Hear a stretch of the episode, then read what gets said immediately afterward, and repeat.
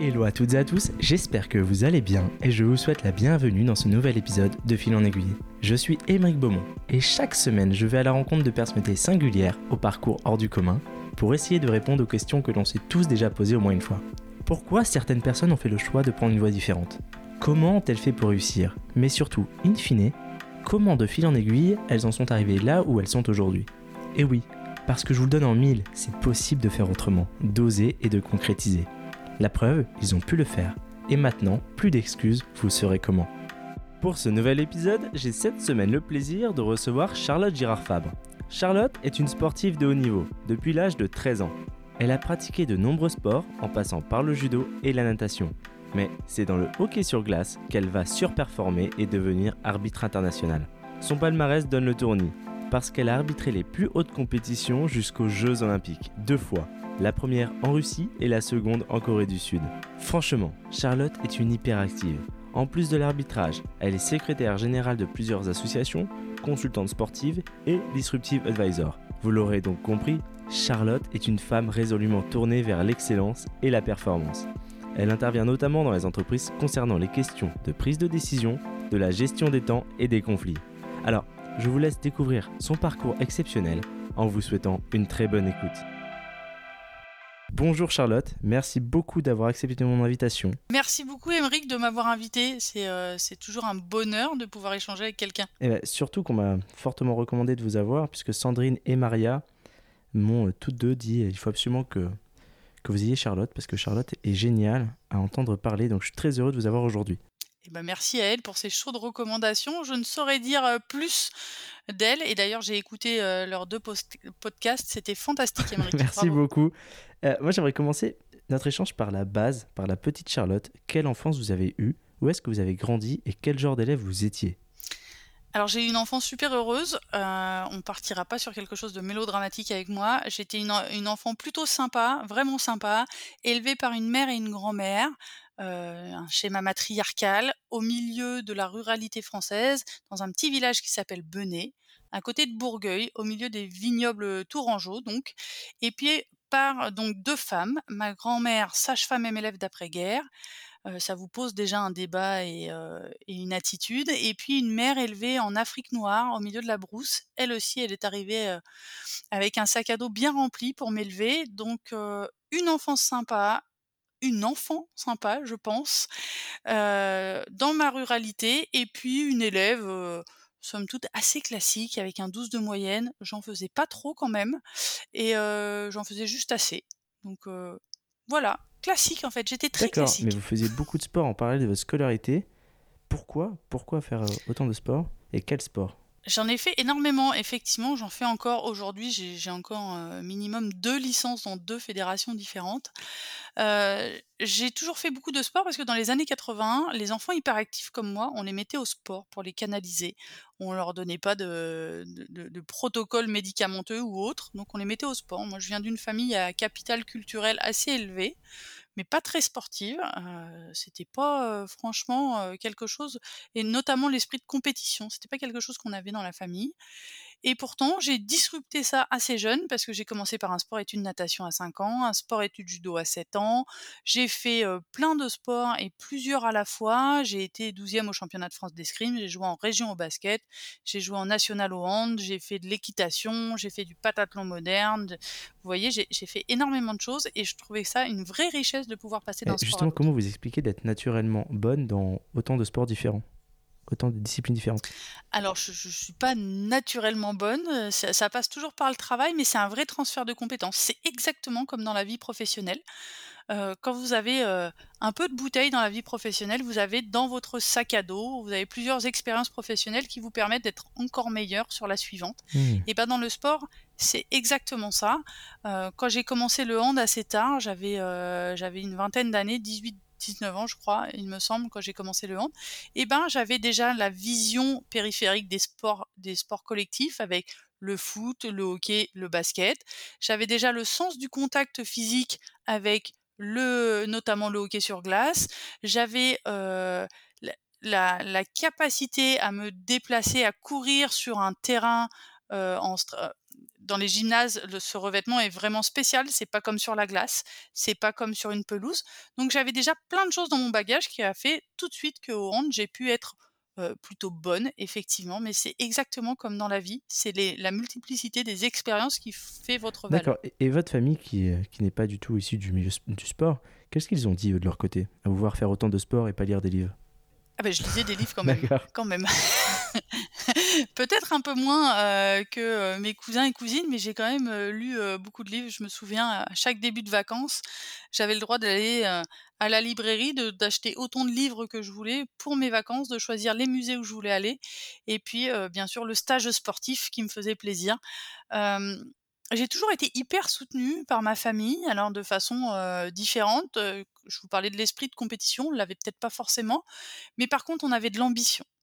On avait un véritable, heu, esprit d'entreprendre, d'ambition, de, heu, rien n'est jamais impossible, donc c'est sûrement ce qui m'a amenée à à aussi moi cultiver cette, heu, compétitivité que je garde encore. J'ai vraiment été tout le temps soutenue. Je me rappelle, j'avais 9 ans quand j'ai dit à à ma mère et à ma grand-mère: «J'ai envie de faire du hockey sur glace». Mmh et à quel moment justement vous le découvrez ce hockey? J'avais 9 ans, j'avais 9 ans et quand j'ai dit: «Je veux faire du hockey sur glace» parce qu'en fait le la patinoire était à côté du dojo et quand on faisait des pauses au judo, on allait voir ces, heu, ces grands gaillards au hockey, ils me paraissaient grands et forts. Après je me suis aperçue que c'est ils étaient simplement adultes. Heu, quand j'ai dit: «Je veux faire du hockey sur glace», ma mère et ma grand-mère n'ont posé aucune résistance et encore moins celle de du genre de, de l'aspect genré de ce sport qui est dit un sport d'homme. Non, non, tout de suite on m'a inscrit au hockey sur glace. J'ai été, heu, très vite admise dans ce petit club familial, mais par contre j'ai dû attendre 3 mois une dérogation pour avoir le droit de monter sur la glace avec des garçons. ce qu'on ne pouvait pas à l'époque? Non, c'était interdit. C'était interdit d'être garçon et fille sur la glace et je vous parle ça alors effectivement, c'était au siècle dernier, c'était dans les années, heu, tout début des années 90, même fin des années 80, mais c'était pas au temps des pyramides donc heu, comme quoi on n'est pas avancé aussi vite qu'on croit. Et et à quel moment du coup, une fois que vous avez découvert le hockey, vous dites, heu: «J'ai envie d'arbitrer»? Quel moment vous décidez: «Je j'ai envie d'être arbitre»? Alors on on le décide pas comme ça, heu, on le décide pas, enfin moi je l'ai pas décidé du jour au lendemain. Heu, l'arbitrage il est pas forcément venu par le hockey, même si, heu, j'ai arbitré mon club, et les équipes, dans mon petit club de Bourgueil. L'arbitrage il est venu différemment, il est venu à l'UNSS, c'est le sport qu'on fait à l'école, au collège et au lycée et dans mon petit collège de rural, c'était un vrai lien social ce sport du mercredi après-midi. Et comme j'avais jamais envie de laisser ma place à mes petits camarades pour qu'ils prennent, du temps de jeu aussi, j'ai découvert que le seul moyen de toujours rester sur le terrain, c'était de devenir arbitre. Donc j'étais joueuse et quand je devais laisser ma place, je devenais arbitre. Et c'est comme ça que j'ai cultivé cet amour de la règle, cette, capacité à à être la personne de l'ombre sans qui rien n'est possible, parce que pas d'arbitre, pas de match et puis donc quand on m'a proposé, heu, à 22 ans de devenir pour de vrai arbitre de hockey, j'avais déjà goûté à ça et j'ai sans hésitation dit oui. Mais là, dans ce que vous dites, Charlotte, c'est l'amour de la règle. L'arbitre, c'est son c'est son seul rôle? Faire respecter les règles? Ouh là non, heu, faire respecter les règles, c'est peut-être, heu, 20% de son son taf, à l'arbitre. Le plus gros de ce de de son boulot à l'arbitre, ça va être, heu, de mener le match à son terme, dans les meilleures conditions, en ayant alors des fois un vainqueur, heu, parce que le sport l'exige. Au hockey sur glace, il y a jamais, de match nul. Heu, dans d'autres cas, il y a des matchs nuls. J'ai lu une chose assez folle, dites-moi si c'est vrai, c'est que même au plus haut niveau, du coup, vous n'avez pas le droit d'aller sur la glace avec les hommes, mais pour pouvoir arbitrer, là, il n'y avait pas de débat, vous pouviez arbitrer des hommes aussi? Alors, heu, c'est c'est presque tout à fait juste. C'est-à-dire que le le hockey maintenant est totalement mixte. Vous pouvez, heu, jouer, heu, en mixité à tous les niveaux.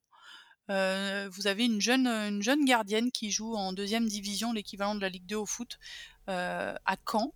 Donc on peut vr vraiment jouer en mixité. Après, il y a un problème de gabarit dans nos dans notre sport, c'est un peu comme au Mmh. rugby, heu, il faut pouvoir les encaisser les chocs. Donc vous avez beau être, heu heu, une femme forte, si vous faites comme moi 1m69, heu, 70 kilogrammes face à des gros bébés, heu, d'1m95, heu, 100 kilogrammes, heu, c'est pas toujours simple. Alors par contre, moi j'ai arbitré effectivement les hommes en ligue professionnelle masculine, l'équivalent de la Ligue 1 au Mmh foot Et au niveau international, j'arbitrais les femmes et quasiment uniquement que les femmes, tout simplement parce que au hockey sur glace, à contrario du handball ou du foot, il y a deux règlements. Il y a un règlement pour le hockey féminin et un règlement pour le hockey masculin.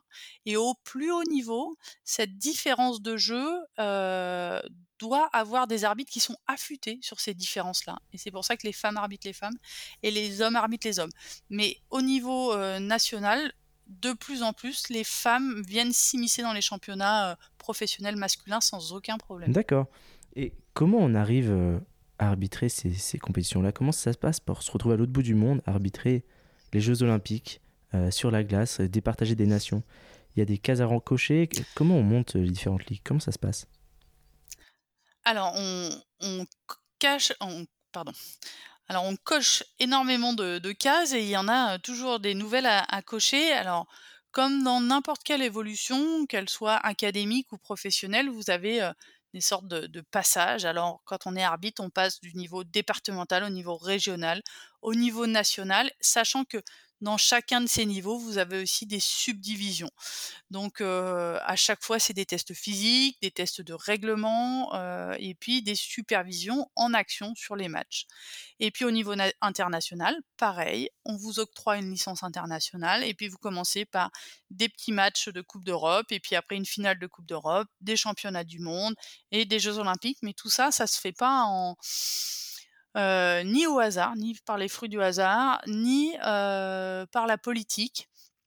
Ça se fait par le travail. C'est exactement la recherche des talents dans le monde de l'entreprise. Vous avez des gens à un niveau égal d'études qui n'auront pas la même carrière parce qu'ils sont détectés talents ou HP beaucoup plus que d'autres. Et, et c'est comme ça que ça se fait. Et puis, comme partout dans la vie, faut vraiment avoir aussi la chance avec toi parce que il faut, euh, il faut être au bon endroit au bon moment, là où on a besoin de vous. Et ça, c'est quelque chose que vous ne pouvez pas maîtriser, donc il faut juste croiser les le bon momentum. Mais vous vous candidatez, vous dites, moi ça m'intéresserait de, faire les Jeux Olympiques, ou c'est on vous appelle un matin, vous vous levez, vous avez un SMS qui dit, vous êtes convoqué? Alors, c'est un peu différent de tout ça, c'est que pendant quatre ans, vous les préparez, ces Jeux olympiques. Pendant quatre ans, vous êtes supervisé par la fédération internationale lors de matchs, lors de tournois internationaux, lors de championnats du monde et vous êtes mis aussi, à contribution lors de tournois pré-olympiques où vous êtes pressurisé, vraiment, sur l'aspect physique et psychologique parce qu'il ne faut pas oublier qu'une équipe d'arbitres, notamment aux Jeux olympiques, c'est, forcément les meilleurs arbitres du monde mais on est à un certain niveau, un hors-jeu est un hors-jeu et tout le monde sait le, le siffler. C'est pas le problème. Ce qui va faire la différence, c'est la psychologie. C'est la capacité à communiquer envers les joueurs, envers les coachs, envers le public et surtout envers ses, ses, collègues. Donc, il y a énormément d'étapes et pour en arriver au SMS qui vous dit félicitations, vous êtes sélectionné pour les Jeux Olympiques, il s'en est passé des étapes, il s'en est passé des moments de doute, il s'en est passé beaucoup de travail pour vous donner juste à titre d'anecdote, l'année avant les Jeux Olympiques, alors par exemple pour 2018, en 2017 j'ai fait un camp pré-olympique, c'était en août 2017. Une fois qu'on avait fait ce camp pré-olympique, on se retrouvait sur une longue liste, puis après sur une short list au mois d'octobre, et enfin au 1er décembre, vous saviez si vous étiez convoqué aux Jeux Olympiques de février. Donc en plus d'avoir la pression de bien faire à chaque match et lors de ces camps de sélection, vous avez aussi une attente interminable qu'il faut savoir ouais, la frustration, c'est justement une question que j'allais vous poser en tant qu'arbitre. Comment est-ce que vous avez arrivé pardon, à gérer les différents temps forts et faibles entre les compétitions, etc. Alors comme le sportif, hein, il y a des temps forts, des temps faibles, des temps de blessure, des temps de victoire. Il euh, faut apprendre à les gérer. Et puis on, a aussi une vision à court, moyen et long terme. Quand vous êtes arbitre, vous gérez votre match du week-end, vos championnats du monde annuels et vos Jeux olympiques à 4 ans. Tout ça dans le même espace-temps. C'est comme un manager, c'est comme un collaborateur qui doit gérer sa semaine, son évolution à l'année et son évolution de carrière à 4 ans. Et ça demande une vraie mmh. vision une vraie vision à long terme parce que euh, il faut jamais se décourager. Il n'y a pas un seul sportif de haut niveau qui pourra vous dire qu'il a connu la victoire sans jamais connaître ni défaite ni blessure. Ok. Et vous, quel est votre meilleur souvenir d'arbitre? Il y en a beaucoup. Il y en a beaucoup. Euh, mon meilleur souvenir d'arbitre, c'est peut-être les deux fois où justement j'ai reçu l'appel me disant tu es sélectionné aux Jeux Olympiques. C'est une, joie énorme parce que, comme je vous l'ai dit, c'est énormément de travail. C'est aussi quatre mois d'attente euh, de savoir si son nom va sortir du chapeau.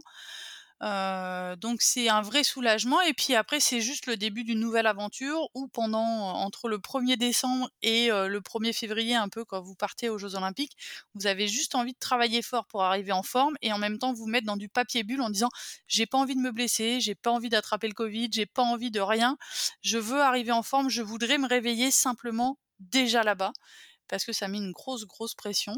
Donc mes meilleurs souvenirs c'est sûrement ces deux appels là. Après bien sûr, il y a les Jeux Olympiques, mais ça c'est du long terme et, je pense que tout le monde peut l'entendre.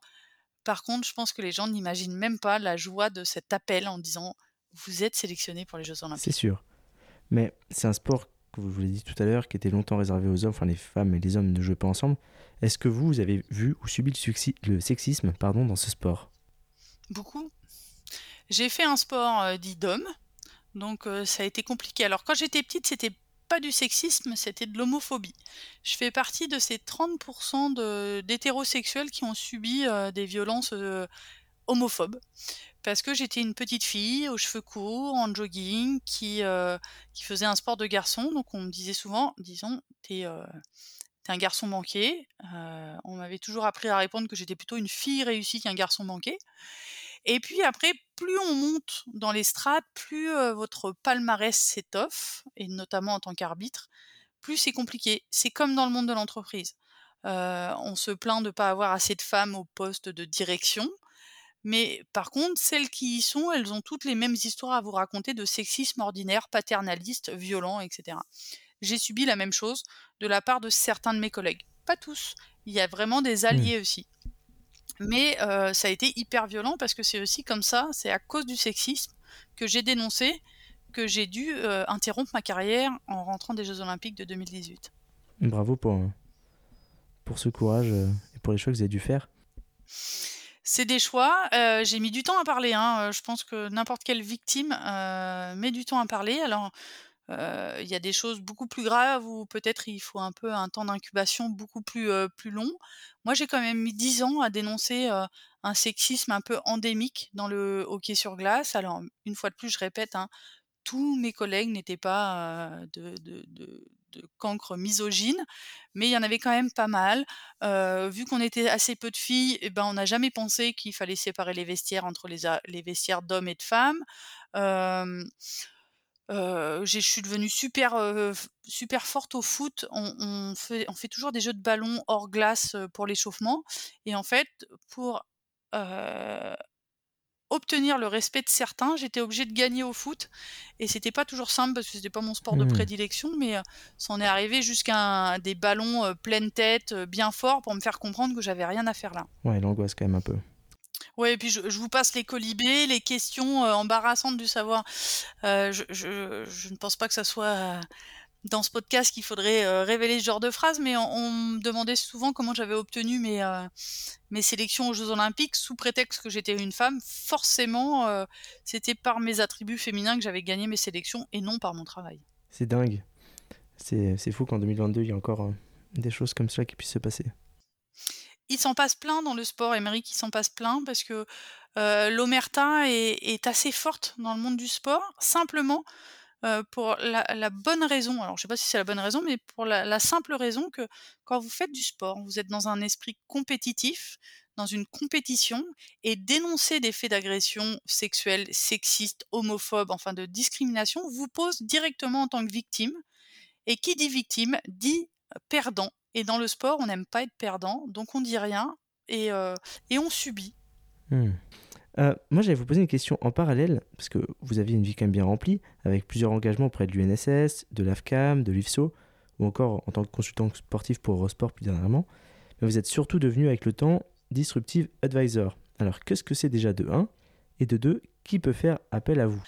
Alors, Disruptive Advisor, euh, je vais reprendre parce que je vais éviter de le bafouiller quand même.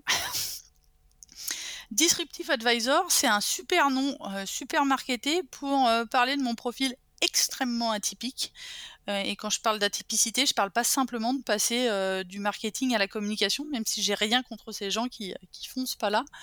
je fais plein de choses et qui fait appel à moi? Alors, ce sont des grandes entreprises du SBF 120, il y en a beaucoup, et puis il y a aussi des plus petites structures qui sont plus confidentielles, mais qui sont tout aussi engagées dans l'humain. C'est vraiment cinq piliers d'expertise que je développe sur du management, il faut le dire, il faut appeler un chat un chat, mais c'est la prise de décision, la gestion des temps, la gestion des conflits, le transfert de compétences et puis l'inclusion et la diversité à travers des accompagnements collectifs soit de très court terme avec une conférence, comme on a l'habitude de voir de nombreux sportifs dans des grandes entreprises, mais c'est surtout de l'accompagnement à long terme de managers, à l'autonomisation, à la responsabilisation, à l'exemplarité. Et quand on parle d'entreprise à mission aujourd'hui, on parle forcément d'exemplarité des dirigeants.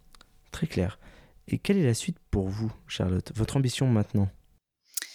Eh ben, c'est une bonne question, Émeric. c'est un peu le problème du moment dans ma tête. Je, le confesse ici. quelle est l'ambition? Elle est toujours de faire mieux. Ça, c'est mon esprit compétitif. Je n'ai jamais lâché la compétition et la compétition, elle n'est pas forcément vis-à-vis des autres, elle est vis-à-vis de moi-même. C'est quand on a fait deux fois les Jeux Olympiques, il y a un moment où on se lève et on se dit mais pourquoi on se lève le matin? Quel est, quel est l'enjeu Quels sont mes prochains Jeux olympiques Et des fois, j'ai du mal à les trouver. c'est pas toujours simple. Je, je m'étais dit, je me donne 10 ans à mon compte pour faire de l'accompagnement collectif de grands groupes. Finalement, avec, avec la pandémie au milieu, en moins de 3 ans, j'ai réussi. Donc, c'est plutôt cool. Et ben, j'aimerais bien que les gens qui écoutent ce podcast soient assez disruptifs pour me pour me proposer des choses, en fait. Alors, pas forcément un emploi, pas forcément un contrat, hein, c'est pas ce que je dis, mais avec un profil comme le mien, qu'est-ce que vous imaginez pour moi? Ça m'aiderait aussi de pouvoir en parler avec ah des bah, gens. Le message sera passé. Je le rappellerai en introduction. Aider Charlotte à voir l'avenir. Exactement, à voir l'avenir ou à, à voir ses prochains Jeux olympiques. Et c'est étonnant parce que moi-même, souvent, je fais une conférence sur Make Your Own Olympics, c'est-à-dire trouver chacun ces Jeux Olympiques pour s'inspirer soi-même, pour inspirer les autres, parce que pour être inspirant, il faut être aussi inspirer soi-même. Donc, je parle beaucoup de ça et je me rends compte que de temps en temps, bah, j'ai beau être alerté, j'arrive à me trouver dans une impasse aussi. Extrêmement clair, extrêmement intéressant. J'ai toujours quelques questions plus personnelles à la fin de mes discussions, dont euh, la première. Charlotte, qu'est-ce que vous faites de votre peu de temps libre? Est-ce que vous avez des passions à côté de votre de, sport? Alors oui, j'ai des passions, c'est l'engagement euh, sociétal. Je suis secrétaire générale d'une fédération nationale, l'AFCAM, dont vous aviez parlé euh, tout à l'heure, qui regroupe tous les juges et arbitres, tous sports confondus. Pour vous donner une idée, en France, c'est 246 000 personnes. Je suis aussi secrétaire générale d'une fédération internationale, la même, tous les juges et arbitres de tous les sports confondus, sachant qu'il y en a 246 000 en France, je vous laisse imaginer combien il y en a à travers la planète. Euh, ça, c'est une grande passion, cet engagement associatif. Euh, je siège au Conseil de l'Europe pour cela. Euh, je mène des, des projets Erasmus sur l'arbitrage au féminin, sur l'accès aux femmes aux responsabilités, sur la lutte contre les discriminations à travers la, la figure de l'arbitre. Je reste persuadée que vous donnez un sifflet à une petite fille, elle apprendra à dire stop, à dire non et à trouver sa place dans la société. Et ça, c'est vraiment l'arbitrage au, sens large euh, est quelque chose qui me passionne. C'est pas pour rien que je suis devenue arbitre national de hand et maintenant arbitre national de curling. D'accord, oui, ça continue. Est-ce que prochains Jeux Olympiques, on vous verra faire l'arbitre international, arbitre Jeux Olympiques de curling? Alors peut-être pas aux prochains Jeux Olympiques, ça c'est quand même euh, extrêmement prétentieux de, ma part. Je sais même pas si j'aurai un jour le niveau d'un arbitré, euh, de juger euh, du curling international. J'en suis au balbutiement. en tout cas au niveau au niveau de handball, ça a été un transfert de compétences exceptionnel de passer d'un sport à l'autre. Et en plus, je l'ai fait avec mon conjoint qui est aussi un ancien arbitre international de hockey sur glace. Donc en binôme mixte, ça a été une super belle expérience. On la continue, c'est top. Euh, je pense que l'arbitrage au sens large est ma nouvelle et, ma nouvelle a toujours été ma passion et elle continuera à être ma passion. Émeric, si je vais aux Jeux Olympiques pour faire du curling, on refera un podcast. Eh ben c'est noté avec grand plaisir. Mais avant ça, j'ai une autre question. Quel est votre plus grand échec? Euh, C'est celui que j'ai pas encore eu. Euh, on a toujours l'impression que notre, notre dernier échec est toujours le plus grave, le plus grand, que beaucoup de choses se sont jouées, mais en fait, on, on connaîtra encore pire, et heureusement, c'est ce qui nous permettra de nous relever. Il y a eu plein d'échecs, mais j'ai honte d'aucun. Je les assume tous. Et, et je trouve que c'est au final, parce qu'il faut quand même un peu de temps pour les digérer, c'est au final ce qui fait notre force aujourd'hui, ce sont nos échecs passés. Donc, je sais pas que je souhaite en avoir d'autres, mais je sais qu'il y en aura d'autres et je les hmm. accueille déjà avec positivité. D'accord. Et quel conseil vous aimeriez donner à la Charlotte d'il y a 15 ans si vous la croisez demain? Change rien. C'est hyper prétentieux, hein, je sais. Mais euh, vu que j'ai l'intention de, ne pas regretter grand-chose, euh, j'aime bien, j'aimais bien la, jeune fille que j'étais il y a 15 ans. Alors j'en ai 40 maintenant, j'en avais 25 à l'époque. J'étais une jeune adulte qui commençait dans le hockey sur glace, dans la vie active euh, déjà depuis 5 ans. Je je savais pas très bien où j'allais, mais qui pourrait dire aujourd'hui où il va demain? Pas grand monde. Donc, hmm. change rien, le plus beau reste à venir. Très clair. Et quel est le sport que vous préférez regarder, si ce n'est le hockey? C'est une très bonne question, euh, parce que j'ai l'impression que je regarde jamais trop le sport, je regarde toujours les arbitres sportifs qui arbitrent les sports. Et euh, Intéressant cette nuance. Ouais, c'est une vraie nuance parce que euh, j'aime beaucoup regarder le rugby pour l'arbitrage du rugby, qui est assez proche de l'arbitrage du hockey. Mais je crois que je ne regarde jamais les sports comme vous, vous les regardez. Je pense certainement, oui. Est-ce qu'il y a un, film ou un livre qui vous a marqué? Eh ben, comme je vous le disais, on n'a pas toujours le temps de tout faire. Donc, euh, même si je lis, euh, le dernier qui m'a vraiment marqué, je, vais tomber un petit peu dans le dans quelque chose d'assez bateau, mais j'ai beaucoup aimé le dernier enfin la biographie de Michelle Obama. Ouais, c'est un peu bateau, mais elle m'a vraiment inspirée. Et comme je le disais, pour être inspirant, il faut être inspiré. Et elle fait partie des, femmes qui m'inspirent. et, en ce qui concerne les films, j'ai pas eu le temps de tout voir parce que j'ai jamais le temps de tout voir, même si sur France Inter ou ailleurs j'entends plein de trucs qui, m'enthousiasmeraient, mais j'ai pas le temps. Par contre, il y en a un que je voudrais vraiment rattraper dans un avenir proche, c'est Don't, Don't Look Up je pense qu'il est hyper impactant sur notre urgence climatique. Ah bah, très clair, c'est noté, je, l'ai vu et, et je, je, partage. ok, bah, j'aimerais bien le voir, mais il faut, il faut toujours se bloquer deux heures et deux heures, c'est. Oui, c'est vrai, c'est sûr. Dernière question, euh, Charlotte, si des auditeurs veulent vous écrire, où est-ce qu'ils peuvent le faire? Bah, je pense que c'est assez facile de trouver euh, mon adresse euh, mail, euh, mon numéro de téléphone, Googleisez-moi. Eh ben, je le note. Voilà, ou autrement sur LinkedIn, même si des fois je mets un peu de temps à répondre, si vous prenez le temps de m'écrire un message, généralement j'y réponds. Eh ben, franchement, un grand merci pour votre temps, Charlotte. Eh ben, merci, Émeric. Merci à tous ceux qui prendront le temps de nous écouter, surtout. Et voilà, c'est déjà la fin. Mais si vous êtes encore là, c'est que cette discussion de fil en aiguille vous a plu. J'espère que vous avez pris autant de plaisir à l'écouter que j'en ai pris à l'enregistrer. Croyez-moi, c'est uniquement possible grâce à votre soutien. Alors je compte sur vous pour largement le partager. Ou plus simplement encore, vraiment plus simplement, en me récompensant d'une note 5 étoiles sur Apple Podcast. Je vous dis à très vite pour un prochain épisode.